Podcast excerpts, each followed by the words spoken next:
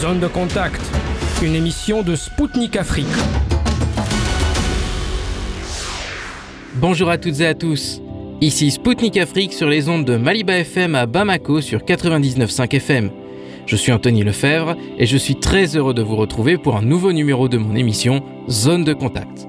Au programme aujourd'hui. Vladimir Poutine a approuvé un nouveau concept de politique étrangère pour la Russie, le Zimbabwe qui s'oppose aux sanctions anti-russes, et Moscou qui est prête à fournir des hélicoptères aux services médicaux sud-africains. Le journaliste américain Seymour Hersh a fait de nouvelles révélations sur l'explosion des gazoducs Nord Stream. Un journaliste français d'investigation qui connaît bien le reporter réagira à notre micro. Les soldats ukrainiens suivent une formation sur des avions de combat en France. Le chef d'un parti politique français met en garde contre le danger d'une telle aide. Un navire danois a récemment été abordé par des pirates dans le golfe de Guinée. Un ancien ambassadeur russe en RDC et en Angola commentera comment la Russie aide l'Afrique à lutter contre ce phénomène. Le Parlement turc a approuvé la demande d'adhésion de la Finlande à l'OTAN. Un essayiste franco-serbe et président d'une association qui vient en aide aux populations du Donbass exposera pour nous les conséquences de l'entrée d'Helsinki dans l'Alliance Atlantique. La protection de la nature est devenue à la fois une condition nécessaire à la survie de l'humanité et une arme de pression politique. Une experte environnementaliste congolaise se penche sur les enjeux écologiques du continent africain.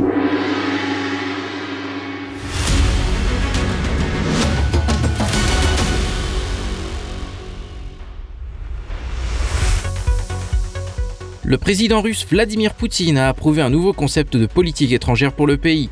Comme l'indique le document, la Russie ne se considère pas comme un ennemi de l'Occident, elle ne s'isole pas de lui et n'a pas d'intention hostile. Moscou attend de l'Occident qu'il se rende compte de la futilité de la confrontation et qu'il revienne à une interaction sur un pied d'égalité. Considérant que la politique américaine est la principale source de risque pour sa sécurité et la paix internationale, la Russie va donner la priorité à l'élimination des vestiges de la domination des États-Unis dans le monde. Moscou cherche à assurer la sécurité de tous les pays et entend contribuer à faire de l'Afrique un centre distinctif et influent du développement mondial. Il sera également important d'approfondir les liens et la coordination avec la Chine et l'Inde. Le Zimbabwe est farouchement opposé aux sanctions à la Russie. La présidente du Sénat zimbabwéen, Mabel Shinomona, a déclaré que depuis la fin de la guerre froide, l'Occident tente constamment de saper l'existence pacifique de la Russie en tant qu'État souverain. La chef de la Chambre haute du Parlement a ajouté que ce travail est mené par des actions décidées à l'avance pour étendre l'alliance occidentale jusqu'aux portes de la Russie. Madame Shinomona fait clairement référence dans son discours à l'élargissement de l'OTAN. Pour rappel, depuis la chute du mur de Berlin en 1989 et la disparition de l'URSS en 1991, l'Alliance Atlantique Nord n'a cessé d'avancer ses pions. L'adhésion des pays baltes à l'OTAN en 2004, ancienne république soviétique frontalière avec la Russie, en est l'exemple le plus clair. La présidente du Sénat zimbabwéen a ajouté que le conflit actuel en Ukraine s'est produit en conséquence de tout cela et que la réaction des Occidentaux était tout à fait attendue. Ces derniers ont tenté de toute leur force de dénigrer la Russie, notamment en imposant des sanctions unilatérales contre Moscou. La responsable zimbabwéenne a rappelé que son pays était sous le coup de sanctions depuis plus de 20 ans. Selon Mabel Shinomona, l'instauration de restrictions n'est pas la bonne manière pour résoudre le conflit ukrainien. La Russie pourrait bientôt livrer des hélicoptères aux services médicaux sud-africains. Le ministre russe des Ressources naturelles, Alexander Kozlov, l'a annoncé à Pretoria lors de négociations avec Naledi Pandor, la ministre sud-africaine des Affaires étrangères. M. Kozlov a indiqué que la holding hélicoptère de Russie pourrait envisager comme projet pilote la création en Afrique du Sud d'un service d'aide médicale d'urgence équipés d'hélicoptères russes et leurs services après-vente. Ce projet confirme la volonté de l'Afrique du Sud à approfondir davantage ses liens avec Moscou. La chef de la diplomatie sud-africaine a rappelé que la Russie est une amie et un partenaire de l'Afrique du Sud de longue date et qu'il est impossible que les deux parties deviennent ennemis à la demande d'un autre pays. Madame Pandore a fait allusion à l'énorme pression que l'Occident exerce sur les pays africains en élargissant leur coopération avec la Russie.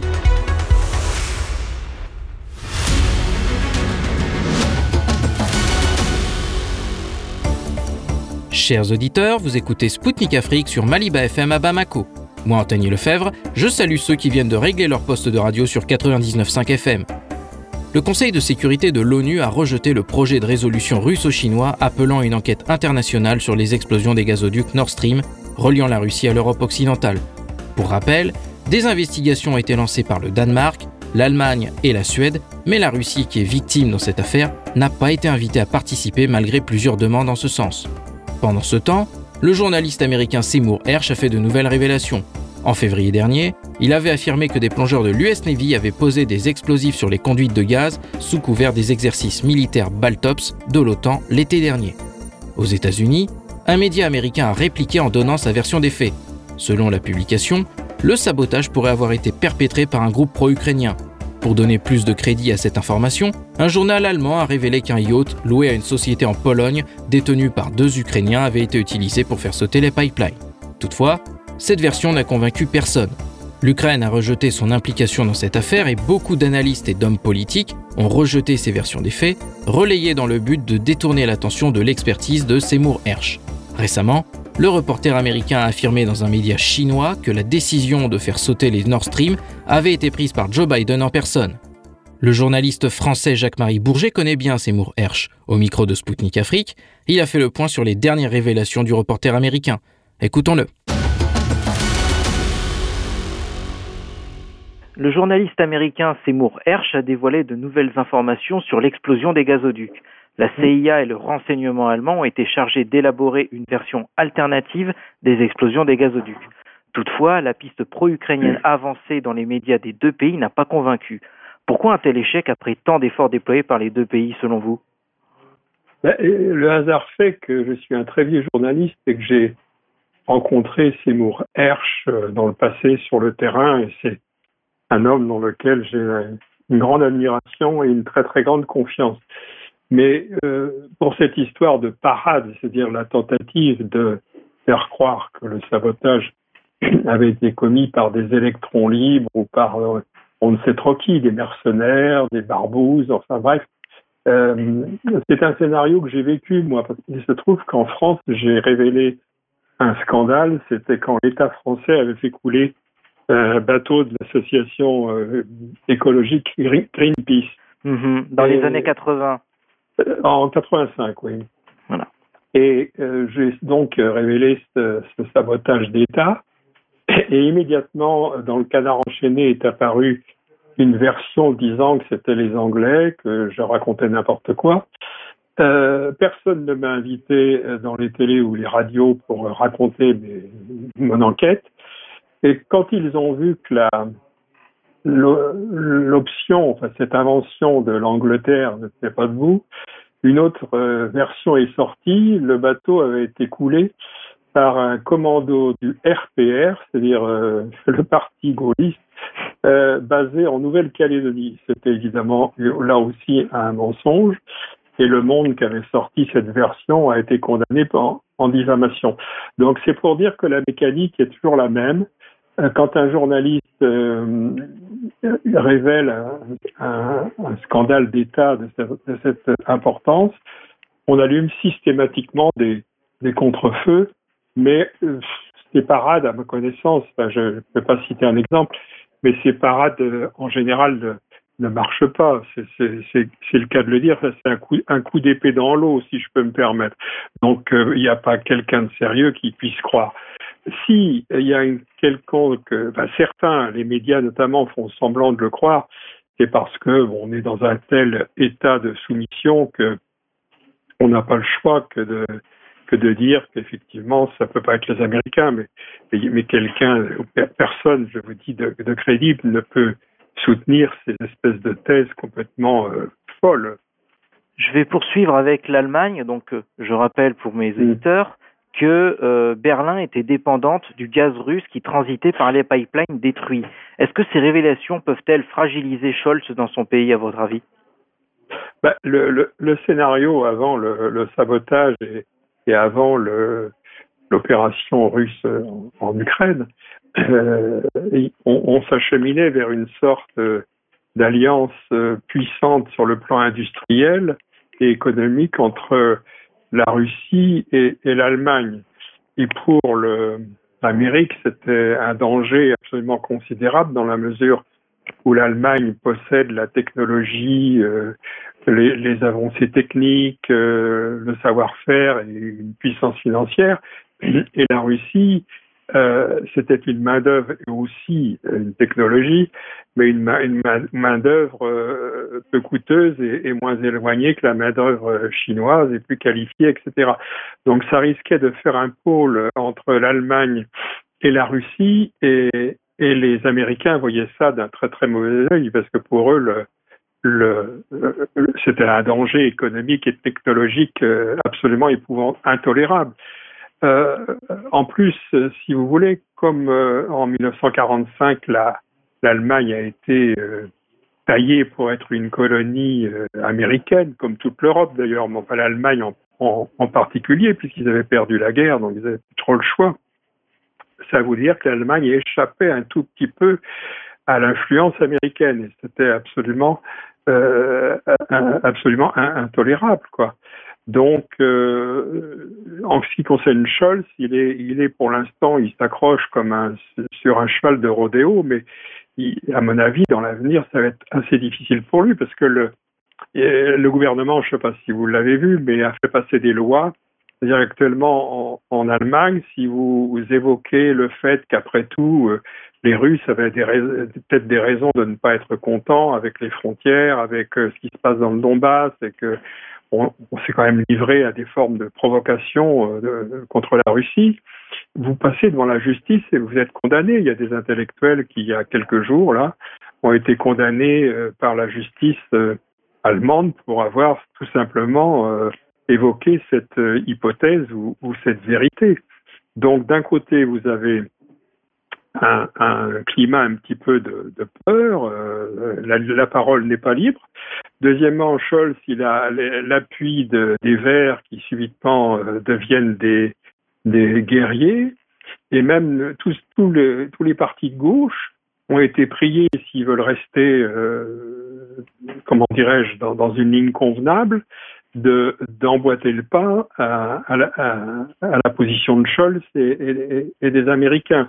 Donc ça, ça à long terme, c'est intenable. Il y a déjà des, des manifestations qui éclatent, il y a des protestations. Donc, je pense, je ne sais pas, mais je pense qu'il va avoir beaucoup de mal à tenir ce cap pendant, pendant très, très, très, très longtemps. Quoi. Je vais revenir à Monsieur Hersch. Donc, il a déclaré que Joe Biden n'a pas demandé et il ne demandera pas aux renseignements d'enquêter sur les gazoducs, car il connaît la réponse. Dans ces conditions, pourquoi Biden continue de jouer avec le feu? Bah, Biden, il n'a pas trop le choix. Biden, actuellement, il y a des vidéos qui, ressortent et qui le montre en train de se vanter d'être à l'origine de, des bombardements sur la Serbie euh, au moment de la guerre de Yougoslavie et des bombardements de l'OTAN, mais qui étaient pilotés par les, les États-Unis et, et, et l'Angleterre et qui était un truc atroce, c'est-à-dire qu'en en pleine Europe, euh, alors que la Serbie avait été un allié de la France euh, pendant la guerre 14-18, etc. On envoyait des bombes sur Belgrade. J'y étais, donc je sais ce que c'était. Donc, si vous voulez, c'est un personnage qui est cynique et qui, n'a peur de rien. Donc euh, là, il est clair qu'il avait annoncé, les Américains avaient annoncé que euh, de toute façon ces gazoducs euh, n'entreraient jamais en, fonction et ça a été dit. Donc euh, bien avant la guerre, bien avant l'opération russe en, Ukraine. Donc c'était pour eux une comme je vous l'ai expliqué plus haut sur le plan industriel et sur le plan économique, ils ne pouvaient pas supporter que l'Allemagne puisse avoir un gaz bon marché et euh, fassent des alliances industrielles euh, profitables avec la Russie. C'était une question de survie pour eux, puisque maintenant leur, euh, leur champ économique se restreint, ils ont à peu près perdu toutes les guerres, ils ont de moins en moins de, de, de zones sur la planète à exploiter. Donc c'est pour eux, c'était absolument vital quoi, de, de saboter ce, ce, gazoduc. À mon avis, même sans l'affaire ukrainienne, ce, ce gazoduc aurait eu des problèmes. Et, l'affaire de Sullivan, si vous voulez, quand euh, Hersch dit euh, que euh, Jack, Jack, ah, Sullivan... justement, c'est ma question suivante. Seymour Hersh, il a donné de mmh. nouvelles informations à un média chinois. Et donc, mmh. Washington, selon lui, selon ce que dit M. Hersch, avait mmh. envisagé la possibilité de faire exploser les gazoducs Nord Stream fin 2021. Et le journaliste euh, américain a donc affirmé que le conseiller à la sécurité, Jack Sullivan, avait pris contact à cette époque avec ceux qui devaient être chargés de faire le sabotage. Comment les États-Unis vont réagir à cette dernière révélation selon vous? Et dans le même temps, je vais euh, faire un petit rappel pour mes auditeurs. Euh, je rappelle quand même qu'ils ont tenté de faire diversion en présentant une piste pro-ukrainienne. C'est le secret de Polichinelle. Le, le, problème, si vous voulez, c'est de trouver un jour un plongeur, euh, Hersch dit que ce sont des plongeurs qui sont basés en, Floride, etc. Bon, on trouvait un plongeur, un intermédiaire, quelqu'un qui était sur place, des marins du bateau euh, norvégien qui sont allés euh, déclencher les bombes, etc. Un jour, quelqu'un euh, dira peut-être quelque chose, mais c'est quand même un monde. Euh, moi, c'est des gens que j'ai beaucoup fréquentés sur l'affaire Greenpeace, 30 ans après, 40 ans après je rencontre des gens dont je sais qu'ils étaient sur place et ils ne disent toujours rien, donc c'est pas facile d'avoir des, confirmations. Mais euh, l'analyse économique euh, démontre, c'est tout simple, c'est une équation mathématique, que le, gazoduc pour le, les États-Unis, c'était une bombe, quoi. C'était un, danger absolument euh, capital. Et donc, il fallait absolument euh, l'enrayer, le faire sauter, faire en sorte qu'il ne puisse pas fonctionner. Bon, alors que M. Sullivan euh, a été chargé, puisqu'en tant que conseiller à la sécurité, c'est d'ailleurs amusant de voir que c'est conseiller à la sécurité, ça veut dire que ça concernait la sécurité que le gazoduc concernait la sécurité des, des États-Unis, euh, et euh, élaborer un dispositif pour éventuellement faire sauter le, le gazoduc ça m'étonne pas du tout. Et ce que je peux préciser, c'est que connaissant Hersch, euh, c'est pas quelqu'un qui, dit des, choses en l'air. Alors, le pauvre Hersch, d'ailleurs, vous avez vu comment il était traité dans les médias, c'est-à-dire qu'on l'a pas repris, on s'est moqué de lui. On avait osé se, moquer de lui en lui opposant une espèce d'institution qui est une institution américaine qui s'appelle Billingcat, qui est un organisme qui est basé à une ONG, soi-disant, qui est basé à Londres, qui est financé par les Américains et euh, qui raconte des, sornettes. Et ils ont attaqué euh, Hersch, alors que c'est des gens qui n'ont jamais traversé la rue, et que Hersch, c'est quelqu'un qui a toujours été sur le terrain, enquêté, recoupé. C'est absolument honteux, je veux dire, que, que, des gens, en France, j'ai vu ça, se, se, disent, mais Bellingcat nous dit que Hersch est un, conspira un conspirateur. C'est absolument scandaleux. Surtout que Hersch est quand même connu, c'est un journaliste chevronné qui a révélé quand même de très nombreux scandales. Oui, le, le, le scandale de Milai au, au, Vietnam, la tuerie euh, commise par l'armée américaine. Donc, dans, dans, dans, le, dans la chaîne de commandement à l'époque, il y avait même euh, Colin, Colin, Colin, Powell qu'on va retrouver après à l'ONU avec sa petite euh, en euh, c'est quelqu'un qu'on a vu euh, à Abu Ghraib, c'est quelqu'un bon enfin je il a il s'est peut-être trompé une fois ou deux dans sa vie mais euh, j'ai un très très bon ami du Washington Post qui est très proche de lui et qui me dit euh, euh quand euh, Marie, quand euh, Seymour Hersh parle de l'Amérique, il ne se trompe jamais.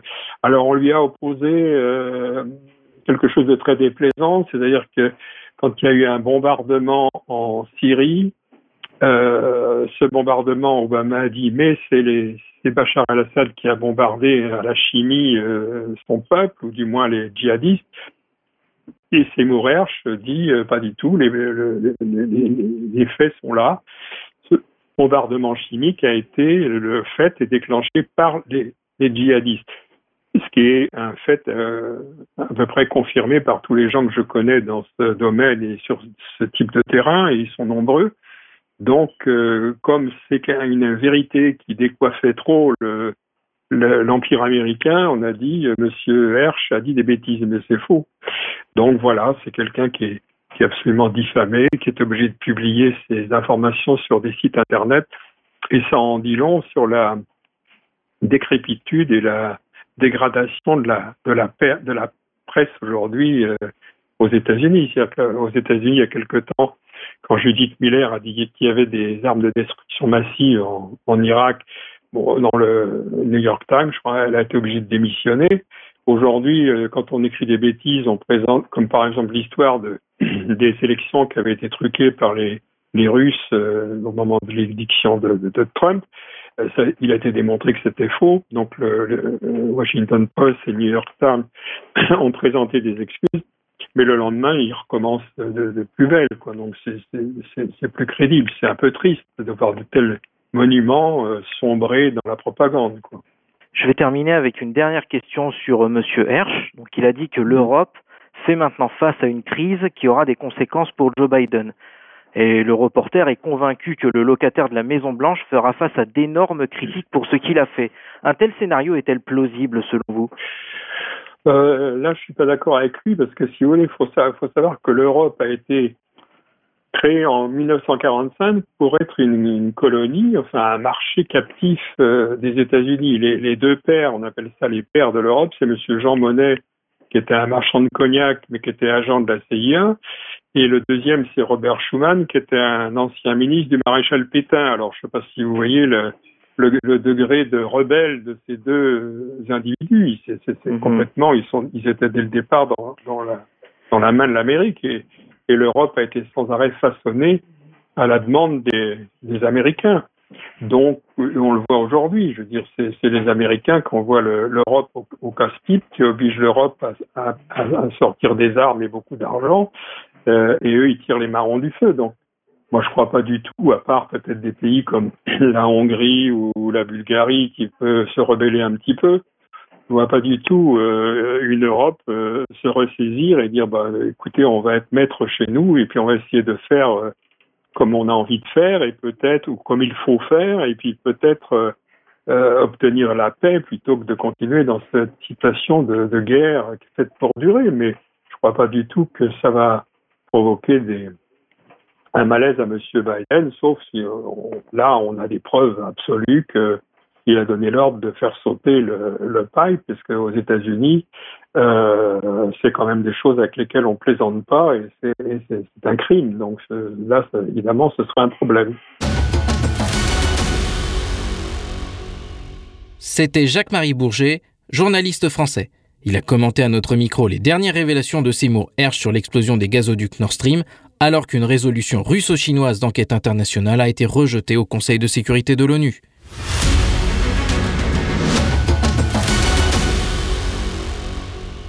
Chers auditeurs, je vous rappelle que vous écoutez Spoutnik Afrique sur Maliba FM à Bamako. Je vous salue si vous venez de nous rejoindre dès à présent. Bien que Paris ne livre pas encore des avions de combat à Kiev, la formation de soldats ukrainiens se déroule actuellement sur des Mirage 2000. Exigeant une réaction des autorités, le président du parti français Les Patriotes, Florian Philippot, considère que cette aide à l'Ukraine est une marche dangereuse. Au micro de Spoutnik Afrique, l'homme politique a averti des conséquences de cette assistance éducative. Écoutons-le. Sur Twitter, vous avez dénoncé l'implication des militaires français dans la formation des soldats ukrainiens. Pourquoi est-ce que vous vous y opposez? Je m'oppose à la formation des pilotes ukrainiens par l'armée française sur le sol français parce que former une armée étrangère sur son territoire national alors que cette armée est embarquée dans une guerre, dans un conflit, euh, ça s'appelle être co-belligérant. Voilà, ça s'appelle participer à ce conflit, prendre position. Et euh, ça n'est pas le rôle de la France, ça n'est pas l'intérêt de la France, et ça n'est pas l'intérêt de la paix. Comment expliquez-vous le silence des députés face à l'implication française dans le conflit? On est effectivement frappé par le silence de la plupart des députés et parlementaires français sur le conflit euh, en Ukraine. Euh, il devrait exiger que Emmanuel Macron active l'article 35 de notre Constitution, qui l'oblige à obtenir l'accord par un vote du Parlement français pour déclencher une guerre ou pour entrer en guerre. Mais ils ne disent rien. Euh, je pense que la première raison, c'est qu'ils ont la peur, la trouille devant la propagande, notamment devant la propagande médiatique. Euh, ils ont peur de prendre une position qui déplaise euh, aux médias, qui déplaise à l'oligarchie, une position qui serait euh, différente qu'un soutien inconditionnel à Zelensky, qu'un alignement inconditionnel derrière les États-Unis et l'OTAN. mais pour prendre ce genre de position, il faut avoir un petit peu de courage. Il faut avoir, il faut travailler. Il faut comprendre les origines de ce conflit, les origines réelles, historiques, et il faut oser affronter la bien-pensance, le politiquement correct des médias. Et ce courage, très très très peu de députés l'ont. C'est un, état de fait, c'est une constatation en France. Selon les données fournies cette semaine par l'INSEE, l'endettement de la France s'approche du seuil symbolique des 3 000 milliards d'euros en valeur absolue. Dans ce contexte, trouvez-vous que les dépenses de la France pour armer l'Ukraine sont justifiées? De récents calculs ont montré que depuis un an, la France au total a déjà dépensé plus de 8 milliards d'euros euh, pour euh, ce conflit, pour l'Ukraine de M. Zelensky. Euh, c'est de l'argent envoyé directement et ce sont des armes dans un contexte où effectivement la dette de la France approche les 3 000 milliards d'euros. C'est terriblement indécent. Euh, dans un contexte où on explique aux Français qu'il n'y a pas d'argent pour leur retraite, qu'il n'y a pas d'argent pour leur hôpital, leur santé notamment, c'est encore plus indécent. Dans un contexte où les gens descendent par millions dans la rue pour protester contre la réforme des retraites, pour protester contre les mesures de régression sociale, euh, c'est incompréhensible, c'est choquant. Euh, ça ne sert pas la paix par ailleurs, ça ne sert à rien, si ce n'est à envenimer le conflit. Et en plus, ça appauvrit l'armée française euh, en retirant des équipements et des armes qui lui manquent, qui lui font déjà défaut. Donc oui, je pense que l'opinion publique française, de plus en plus, en voyant cet écart entre les mauvais chiffres économiques et euh, les sacrifices qui lui sont demandés et d'un autre côté l'argent qui est dilapidé en Ukraine, euh, l'opinion publique française est de plus en plus choquée.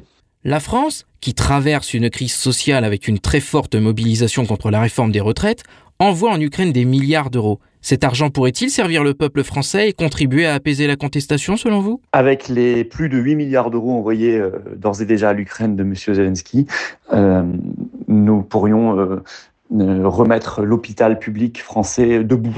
Nous pourrions rouvrir les services. Il faut savoir que le 3 avril, 69 euh, hôpitaux français sont menacés de fermeture pour des raisons budgétaires, pour des raisons de manque de personnel soignant. Euh, donc imaginez tout ce que nous pourrions faire avec ces milliards.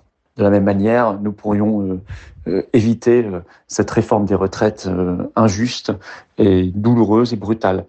Euh, voilà, nous nous l'expliquons aux Français. Euh, beaucoup le comprennent de plus en plus. Et effectivement, euh, c'est d'autant plus choquant qu'on sait que l'Ukraine est un pays où il y a beaucoup de détournements de fonds, beaucoup de corruption. Euh, c'est un pays très corrompu. Et, donc l'envoi d'argent euh, paraît encore plus choquant parce qu'on se dit que l'argent disparaît dans des poches privées, dans des intérêts privés. Et ne sert absolument ni le peuple ni la paix. En pleine crise en France, Emmanuel Macron a annoncé sa prochaine visite en Chine. Le conflit ukrainien et la relation sino-russe seront certainement au menu. Quels sont d'après vous les enjeux de cette visite et pourquoi elle intervient maintenant? Ce qu'il faut remarquer sur la visite d'Emmanuel Macron en Chine, c'est qu'il a immédiatement annoncé qu'il embarquait avec lui la présidente de la Commission européenne, Ursula von der Leyen.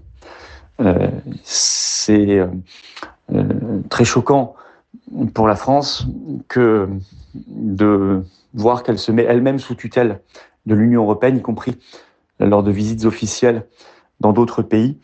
Euh, mais c'est un symbole, c'est un, ça a un sens. Si Emmanuel Macron emmène Ursula von der Leyen, c'est qu'il aura le même discours qu'elle en Chine. Et ça n'est pas un discours intelligent, équilibré, d'apaisement, euh, ce sera un discours calqué sur les intérêts de Washington et ceux de l'OTAN. Donc, euh, euh, je n'attends pas grand-chose, si ce n'est rien, de cette visite d'Emmanuel Macron, surtout en présence d'Ursula von der Leyen en Chine. Je pense qu'il va simplement déployer la propagande américaine, qui est très agressive contre la Russie, mais qui est aussi de plus en plus agressive contre la Chine, dans une optique de de fuite en avant vers une troisième guerre mondiale face à la Russie et la Chine, face à l'axe sino-russe qui se dessine de plus en plus. Euh, tout ça me paraît fou, alors que la France, en, étant, en ayant été la première puissance occidentale sous le général de Gaulle à avoir reconnu la République populaire de Chine au début des années 60, euh, pourrait jouer un rôle au contraire de, dialogue, d'apaisement, euh, de, discussion. Euh, elle pourrait être très bien positionnée pour le faire. Mais euh, aujourd'hui, la France est dans la main de l'Union européenne et de l'OTAN, c'est-à-dire dans la main des États-Unis. Voilà ce que j'attends, ce que, que j'attends de cette visite. Et voilà, pour moi, les véritables enjeux, euh, ce ne sont pas euh, des enjeux qui sont ceux qui correspondent à la vision que j'ai de la France et de la paix.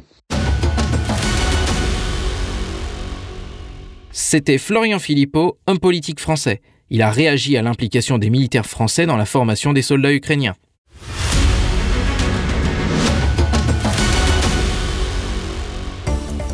Chers auditeurs, vous êtes bien à l'écoute de Spoutnik Afrique sur Maliba FM à Bamako. Je vous salue si vous venez de nous rejoindre dès à présent. Récemment, des pirates ont attaqué un pétrolier danois dans le golfe de Guinée. L'armateur Monjassa, l'exploitant du navire, a annoncé que son bateau a été retrouvé par la marine française, mais seule une partie des 16 membres de l'équipage se trouvait encore à bord. La compagnie n'a donné aucun détail sur le nombre d'otages et leur nationalité. Pour rappel, le golfe de Guinée est un des principaux points noirs de la piraterie dans le monde. Toutefois, le nombre d'attaques a considérablement diminué ces dernières années grâce à des efforts conjoints internationaux. La Russie participe également à la lutte contre ce fléau dans cette région.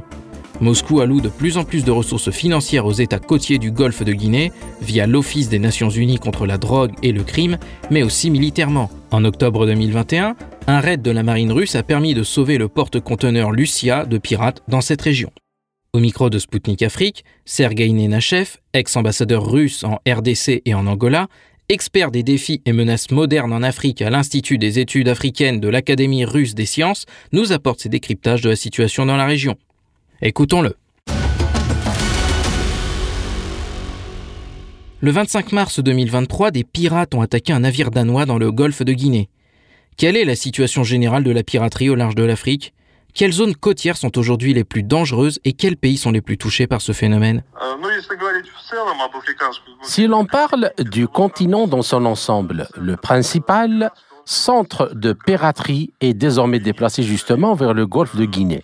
La piraterie dans la région de la Somalie, qui a culminé entre 2008 et 2011, a presque disparu. Dans le golfe de Guinée, les pirates sont devenus plus actifs en 2010-2011 grâce aux efforts déployés principalement par les pays africains dans le cadre du concept problème africain, solution africaine, il a été possible de réduire considérablement le nombre de ces actions illégales. Si en 2020, il y avait 84 cas de piraterie dans le golfe de Guinée, en 2021, déjà 35. Et l'année dernière, leur quantité est tombée à 19 cas. Autrement dit, il y a une tendance positive. Néanmoins, la zone du golfe de Guinée reste dangereuse pour la navigation. Et ce cas de capture d'un pétrolier danois, survenu le 25 mars près du port congolais de Pointe-Noire, indique que la navigation n'y est pas encore sûre. Quel pays souffre le plus? Si vous regardez la zone principale de cette activité illégale, je pense que tout d'abord, c'est la côte du Nigeria et des pays voisins qui souffrent beaucoup. Mais puisque le dernier incident a eu lieu à Pointe-Noire dans la région de la République du Congo, alors en général, vous voyez que la zone de cette piraterie s'étend. De plus, bien que nous considérions comme piraterie principalement ce qui se passe en haute mer, de nombreuses attaques sont également menées dans les eaux territoriales dont tout d'abord des pays eux-mêmes sont responsables. Ce problème concerne l'ensemble de la communauté mondiale car ça bloque les routes commerciales existantes. Ainsi, en 2012, le golfe de Guinée est devenu l'un des endroits les plus dangereux pour les navires civils et en 2013-2014, les pays d'Afrique de l'Ouest et de l'Afrique centrale ont créé un centre interrégional de coordination de la lutte contre la piraterie. Peut-on parler de l'efficacité des mesures prises depuis dix ans et de l'amélioration de la situation? La piraterie en tant que phénomène historique et international s'est avérée très très tenace. Tous ceux qui s'occupent de ce sujet pensent que la piraterie est apparue simultanément ou immédiatement après la création du transport maritime. En conséquence, la lutte contre elle dure depuis des siècles. À notre époque, l'activité de piratage a commencé à se faire sentir dans les années 80 du siècle dernier. Et malheureusement, les chiffres indiquent que du moins jusqu'à récemment, tout était à la hausse. En juin 2014, le Centre international de la coordination pour la lutte contre la piraterie a été créé. Cela s'est produit conformément aux documents qui ont été adoptés lors du sommet des chefs d'État des pays d'Afrique centrale et d'Afrique de l'Ouest à Yaoundé. Là en particulier, l'accord dit Code de conduite de Yaoundé a été adopté. son nom complet et le code de conduite relatif à la prévention et à la répression des actes de piraterie, des vols à main armée à l'encontre des navires et des activités maritimes illicites en Afrique de l'Ouest et du Centre. La création d'un centre de coordination est en effet le summum de l'architecture de sécurité africaine dans la région et surtout dans deux sous-régions, en Afrique centrale et en Afrique de l'Ouest. Mais je dois dire que les organisations et structures concernées ont été formées plus tôt, avant même la création du centre de coordination. Cela s'est passé au sein des communautés économiques d'Afrique centrale et d'Afrique de l'Ouest. Ces organisations ont été créées avant le pic d'activité de la piraterie dans le golfe de Guinée, qui s'est produit en 2010 et 2011. Quelle peut être l'efficacité de ces mesures? Les statistiques montrent que oui, ces mesures étaient opportunes et qu'elles ont eu un certain effet. Beaucoup de travail a été fait par les pays africains pour renforcer la base matérielle, technique et juridique dans la mesure où la législation de nombreux pays manquait de cadre juridique pour lutter contre la piraterie. Tout cela a été développé, adopté tous les pays ne l'ont pas encore fait, mais néanmoins, en général, la responsabilité a augmenté. De plus, conformément à cette architecture de sécurité africaine dans le golfe de Guinée, chaque pays a reçu sa propre zone de responsabilité dans la région où il doit assurer la sécurité. La Russie a déclaré qu'elle augmentait l'aide financière aux États côtiers du golfe de Guinée à partir des fonds de la contribution volontaire annuelle de notre pays à l'Office des Nations Unies contre la drogue et le crime, afin que ceux-ci puissent équiper leurs structures de puissance maritime. Comment évaluez-vous la contribution de la Russie à la lutte contre la piraterie dans le golfe de Guinée?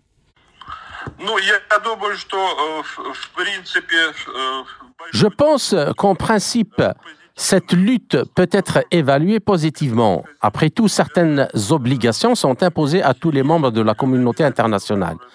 L'article 100 de la Convention des Nations Unies sur le droit de la mer de 1982 stipule que tous les États coopèrent dans toute la mesure du possible à la répression de la piraterie en haute mer ou en tout autre lieu ne relevant de la juridiction d'un État. D'où notre récente déclaration selon laquelle il est nécessaire de renforcer la base matériel et technique, c'est-à-dire de renforcer en premier lieu les marines des pays. Après tout, la haute mer pour ces pays est précisément la zone de responsabilité de la marine. Et je pense que la question de l'aide aux Africains dans cette lutte pourra être débattue lors du prochain sommet, le deuxième sommet Russie-Afrique qui doit se tenir fin juillet. De plus, ce sommet se tiendra à Saint-Pétersbourg sur la côte de la mer Baltique. Peut-être que ce fait incitera à inscrire à l'ordre du jour la question de la lutte contre la piraterie au large des côtes africaines. Et en plus, il faut considérer non seulement l'aide qui vient de la Russie dans le cadre des organisations internationales, mais aussi l'aide qui a été fournie aux pays africains avec lesquels nous avons des accords pertinents sur la coopération militaro-technique. Cela comprend la formation du personnel, y compris pour les marines des pays africains. En octobre 2021, des images ont circulé dans le monde entier montrant comment l'équipage du navire de guerre russe, le vice-amiral Koulakov, a sauvé le porte-conteneur Lucia des pirates africains dans le golfe de Guinée. Auparavant, les marins russes pratiquaient de telles opérations au large des côtes africaines en mode entraînement. Dans quelle mesure de tels raids de la flotte russe peuvent-ils être considérés comme un outil efficace de lutte contre la piraterie? La Russie devrait-elle continuer cette pratique? Je pense qu'il s'agit bien sûr d'un outil efficace dans la lutte contre la piraterie en haute mer. Cette pratique devrait probablement être poursuivie. Mais avant, nous participions à ce genre d'opération de manière coordonnée. C'était avant 2014. Et en fait, après le retour de la Crimée à la Russie, nous ne participons plus aux efforts collectifs. De nombreux pays occidentaux assurent régulièrement la sécurité de la navigation maritime dans le golfe de Guinée. Et nous y sommes déjà connectés sur une base individuelle. Cependant, je pense que cela pourrait contribuer de manière appropriée à la lutte contre la piraterie dans la région. Le fait que nous ayons cessé de nous impliquer dans la lutte contre la piraterie dans le golfe de Guinée est conforme à la politique générale que l'Occident collectif mène actuellement à l'égard de la Russie. Autrement dit, tous les efforts visent à isoler la Russie, y compris sur le continent africain. Il suffit de citer en exemple les sanctions que nous subissons en matière de livraison de céréales sur le continent africain, d'exportation d'engrais minéraux, etc. Tout cela s'inscrit dans la logique du comportement que l'Occident collectif a choisi vis-à-vis de la Russie et les pays africains en souffrent les premiers. Des opérations telles que celles menées par les marins du navire vice-amiral Koulakov ont lieu en haute mer et sont une réaction à une attaque de pirates. Quelle est l'efficacité de la lutte contre les pirates en haute mer, étant donné que les bases pirates sont situées sur la côte? La base de la piraterie est certainement sur la côte et en général, la piraterie elle-même est le reflet de la situation qui se développe sur la côte. Le problème de la piraterie, ses racines, est une question complexe, surtout sur le continent africain. Premièrement, le terreau de la piraterie et du terrorisme est la situation socio-économique défavorable tant dans certains pays côtiers que dans les États qui n'ont pas accès à la mer. Et deuxièmement, les facteurs contribuant au développement de la piraterie sont les conflits armés ethno-confessionnels sur le continent africain, le terrorisme dont j'ai déjà parlé, l'équipement insuffisant des forces navales, le cadre juridique insuffisant, la coordination insuffisante des services de maintien de l'ordre. Et d'ailleurs, malheureusement, la corruption est aussi un vivier. Il y a des faits bien connus, la presse en a beaucoup parlé, que les pirates reçoivent souvent des informations sur le passage des navires et leurs horaires de chargement de la part des services qui sont responsables de la navigation maritime. Quel est le lien entre la piraterie et le problème du terrorisme en Afrique en général? Peut-on supposer qu'une lutte plus efficace contre le terrorisme contribuera également à résoudre le problème de la piraterie? Oui, bien sûr, indébutablement. Ici, il faut garder à l'esprit qu'il existe un certain lien et une certaine fusion du terrorisme et de la piraterie. Parce que pour soutenir des activités terroristes, il faut de l'argent. Ils sont souvent obtenus par la piraterie en mer. C'est la saisie des navires dans le but de revendre les marchandises qui sont à bord. C'est la réception d'une rançon pour les membres d'équipage capturés, etc. Tous ces fonds servent en partie à renforcer la base matérielle, la base technique des pirates, mais il est clair qu'elle peut aussi alimenter le terrorisme. C'est une pieuvre qui doit être combattue de manière globale, parce que le but du piratage est la capture de ressources matérielles.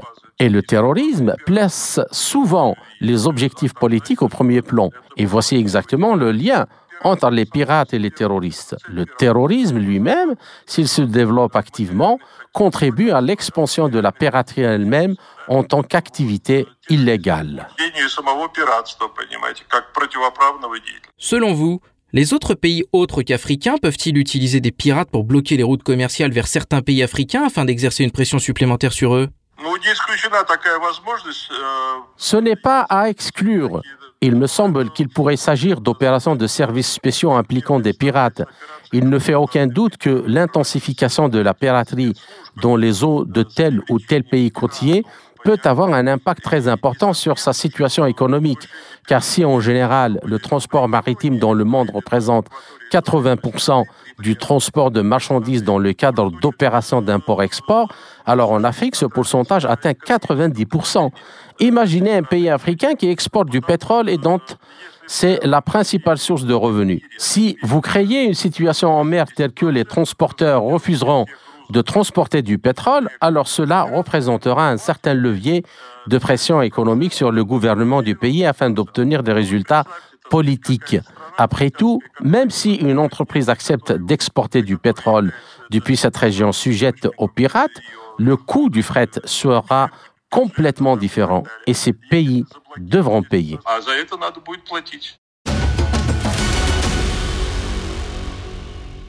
C'était Sergei Nenachev, ex-ambassadeur russe en RDC et en Angola, expert des défis et menaces modernes en Afrique à l'Institut d'études africaines de l'Académie russe des sciences.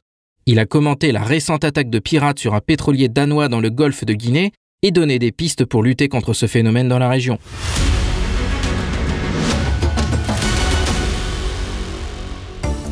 De retour sur Maliba FM à Bamako. Ici Spoutnik Afrique et l'émission Zone de contact présentée par Anthony Lefebvre. Je vous salue si vous venez nous rejoindre dès à présent.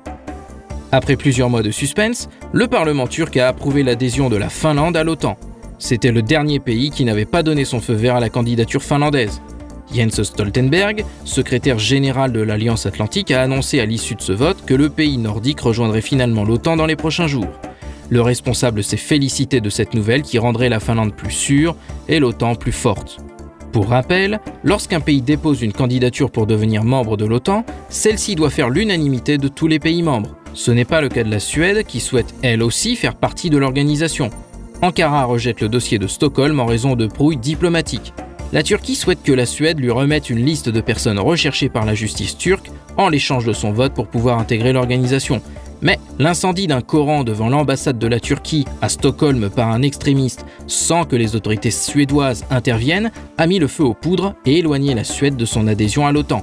Car en plus de la demande finlandaise validée par le Parlement turc, la candidature suédoise déposée simultanément a été soumise au vote et rejetée.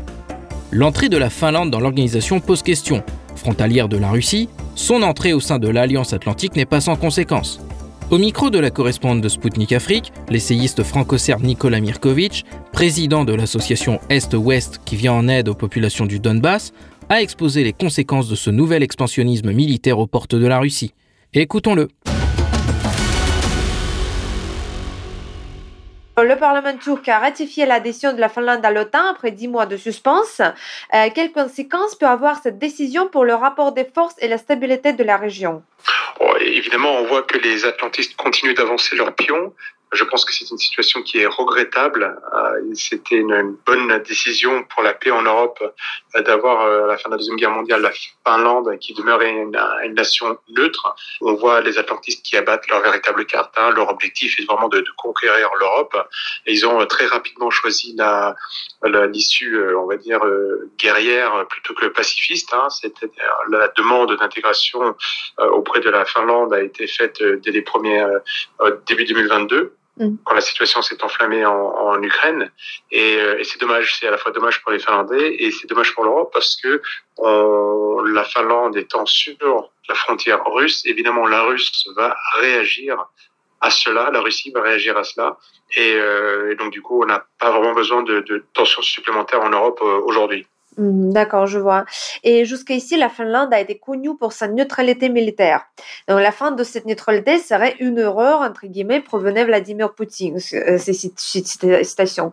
Euh, la Russie pour, euh, comment la Russie pourrait répondre à cette démarche, d'après vous? Maintenant, la, la, la Finlande faisant partie, une fois qu'elle fera partie de l'OTAN, et l'OTAN étant clairement identifiée comme un, agresseur en, en Ukraine aujourd'hui, la Finlande choisit un camp politique. Le, le camp de l'atlantisme, euh, elle est sur la frontière de la Russie. Je ne sais pas si les Finlandais se rendent compte de ce que cela veut dire pour eux, mm. mais ça veut dire qu'elle peut être aspirée très rapidement. Si la guerre devait dégénérer, la Finlande, étant sur la frontière, pourrait être aspirée dans une guerre euh, qui n'est pas forcément la sienne, à laquelle elle n'avait pas réfléchi. Ce qui est certain, c'est que la Russie va forcément devoir revoir sa stratégie. Ce n'est pas la même chose que d'avoir un pays neutre sur sa frontière que d'un pays qui fait partie d'une alliance euh, militaire euh, majeure qui vous a identifié comme ennemi. Donc, je, je pense qu'il va y avoir des conséquences évidemment pour les Finlandais, puisque la Russie va devoir revoir sa stratégie. Mmh d'accord. Et peu avant le début du conflit en Ukraine, Poutine a exigé de l'OTAN euh, qu'elle renonce à son expansionnisme militaire en Europe. Et au lieu de stopper son élargissement avec cette décision de Finlande, l'OTAN s'approche encore davantage des frontières russes et sont en plein conflit avec l'Ukraine. Peut-on considérer cette démarche comme une provocation? Que pensez-vous? Je pense que l'OTAN s'emballe. Euh, L'OTAN euh, a réussi à faire avec beaucoup de temps euh, une, extension assez impressionnante, malgré des promesses données à la fin de la guerre froide de ne pas s'étendre. Petit à petit, l'OTAN a, par dose homéopathique, réussi à s'agrandir. Et là, on voit qu'elle se précipite. Elle se précipite, elle s'est pris les pieds dans le tapis en Ukraine. Euh, on voit la situation militaire qui n'est pas en faveur de l'OTAN, malgré plus de 100 milliards de dollars euh, de, de, financement, d'équipement versé à l'armée ukrainienne. On voit que l'armée ukrainienne euh, n'arrive pas à faire face aujourd'hui. Et au lieu de réfléchir, de prendre du recul, de mesurer les conséquences de ces actes passés, elle s'emballe Et au lieu de se dire bon bah on a bien vu que cette situation provoquait euh, l'ire de, de, Moscou, au lieu de dialoguer, euh, ce qui était quand même demandé depuis de nombreuses années, elle se précipite. Et je pense que dans la précipitation, euh, c'est à ce moment-là qu'on fait des erreurs et que l'OTAN commet une erreur, elle doit se dire qu'à court terme, elle fait un très beau gain, et c'est vrai que récupérer la Finlande et peut-être demain la Suède seraient des gains stratégiques importants, mais fait dans la précipitation et ne, et ne pas faire ça avec de la réflexion, euh, je pense, vont se retourner euh, contre l'OTAN, parce que ça va changer les cartes dans une situation où l'OTAN n'est plus dans la situation euh, de, euh, va dire, de, force dans laquelle elle était à la fin de la guerre froide. On, le voit très clairement aujourd'hui. La situation est, délicate, elle est difficile pour l'OTAN. Il y a euh, au sein même de l'OTAN des divergences majeures, si on regarde les prises de position de la Hongrie ou de la Turquie, concernant euh, le conflit en Ukraine. Et se précipiter dans une situation où on est fragilisé, euh, pour moi, est synonyme d'erreur stratégique. D'accord, je vois. Donc avec ce, petit pas, euh, on va dire, c'est adhésion d'un seul pays à le temps, en bloc, ça peut, euh, d'après vous, ça peut complètement changer le, euh, comment dirais-je, la, l'image géopolitique dans le monde? Ça... Je ne vais pas dire que ça irait complètement mhm, changer. Non, mhm, ça va pas mhm. complètement changer la, la, la, les positionnements géopolitiques dans le monde. ça va changer la situation entre la Finlande et la Russie, ça c'est certain, puisque du coup euh, la Finlande rejoindrait de fait un bloc militaire qui a désigné la Russie comme ennemi, et donc du coup forcément la Russie va devoir réagir à cela. Donc c'est important, sachant que euh, il y a le conflit actuellement en Ukraine et qu'on est euh, proche donc du coup des, zones de peut-être pas forcément des zones de combat, mais en tout cas d'un des, deux belligérants. La Finlande se rapproche directement des deux belligérants et a choisi le camp opposé. Donc ça, ça va avoir un impact dans ce coin précis de l'Europe, oui, ça c'est certain. Ça ne va pas avoir un impact majeur sur la, scène géopolitique mondiale. C'était Nicolas Mirkovic, essayiste franco-serbe et président d'une association humanitaire qui vient en aide aux populations du Donbass. Il a analysé au micro de Sputnik les conséquences de l'adhésion prochaine de la Finlande à l'OTAN.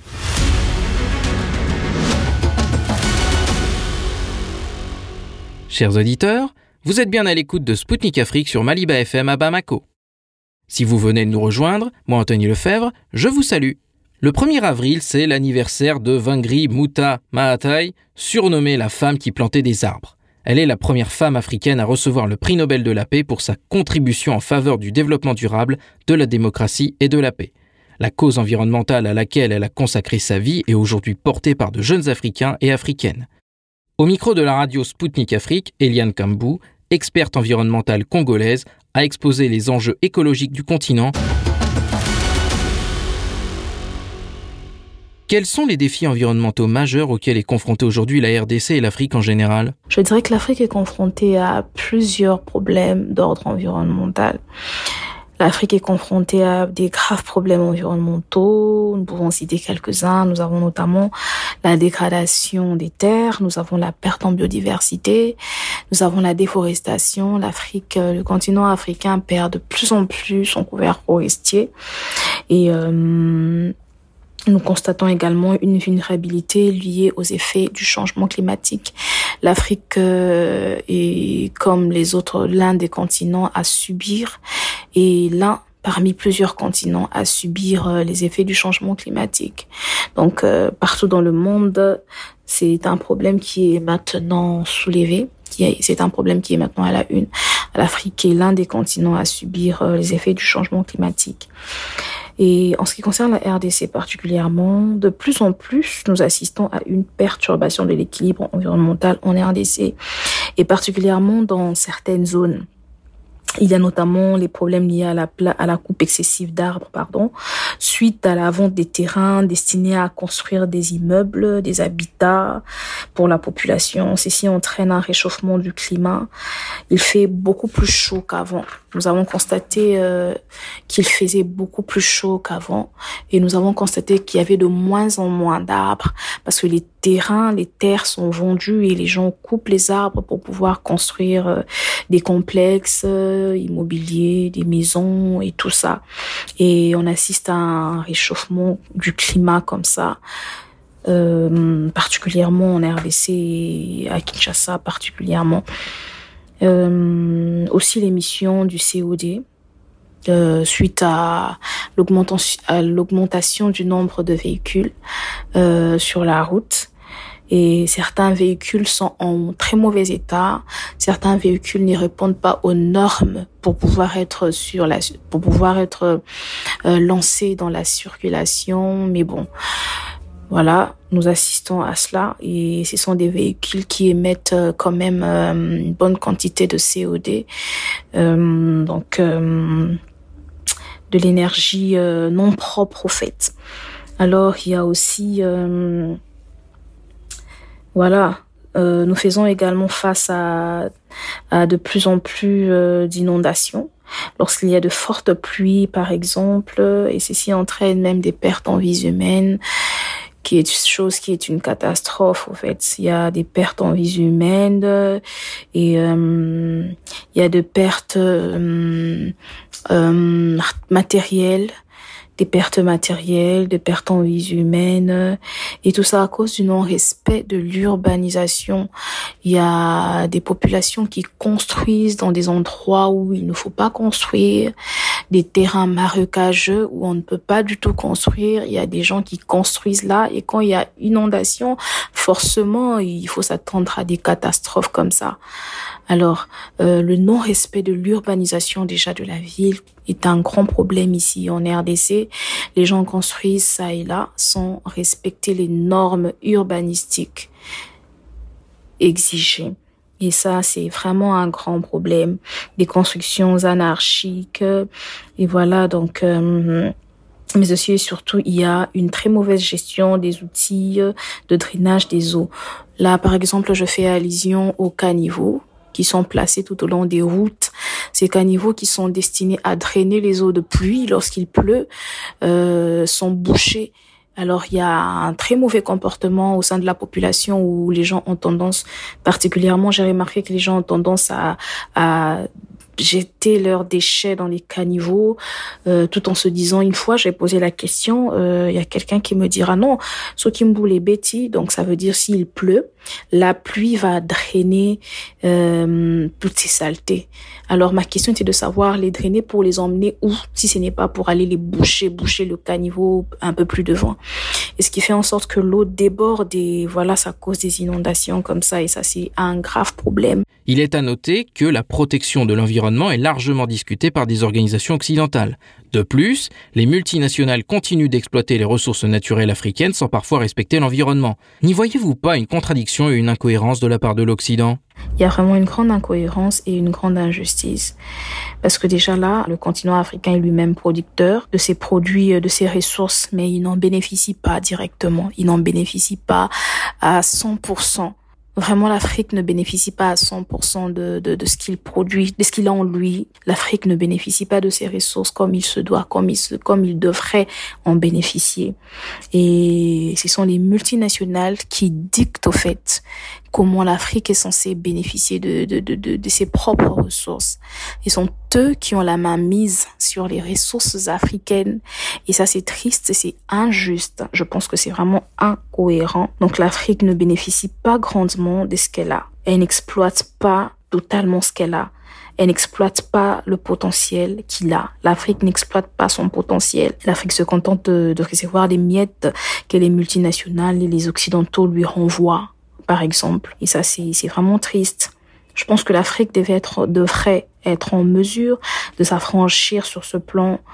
Et cela, je pense que ce sera le, le moteur euh, du développement du continent africain. Et ça, même le moteur du développement du continent africain, lorsque le continent africain va comprendre que non, ok, on peut euh, développer nos propres ressources, on peut nous-mêmes transformer ces choses et on peut nous-mêmes. En fait, ça sera euh, lorsque l'Afrique va va comprendre euh, qu'il peut développer son propre potentiel, il peut développer lui-même ses ressources, il peut travailler dessus. Je pense que ça sera le point de départ pour euh, un continent africain beaucoup plus fort, beaucoup plus épanoui, beaucoup plus développé. C'était Eliane Kambou, experte environnementaliste congolaise. Elle a évoqué au micro de Spoutnik Afrique les défis environnementaux auxquels l'Afrique est confrontée aujourd'hui. Chers auditeurs, Spoutnik Afrique, c'est fini pour aujourd'hui. Nous rendons maintenant l'antenne à Maliba FM. Moi, Anthony Lefebvre, je vous retrouverai très vite avec plaisir aux commandes d'une nouvelle émission. D'ici là, portez-vous bien. Zone de contact, une émission de Spoutnik Afrique.